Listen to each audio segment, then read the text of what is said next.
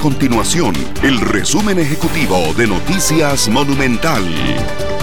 El Ministerio de Educación Pública, el Ministerio de Obras Públicas y Transportes y el Ministerio de Hacienda ocupan los primeros tres lugares de la lista de instituciones públicas con más tipos de pluses salariales.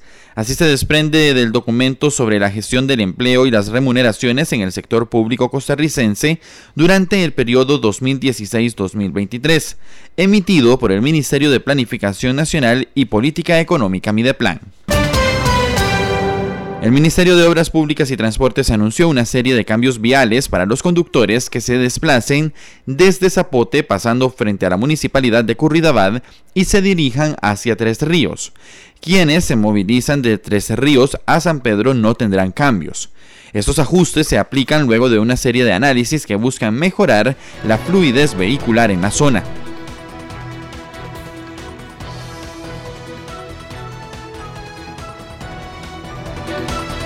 Nuestro compromiso es mantener a Costa Rica informada. Esto fue el resumen ejecutivo de Noticias Monumental.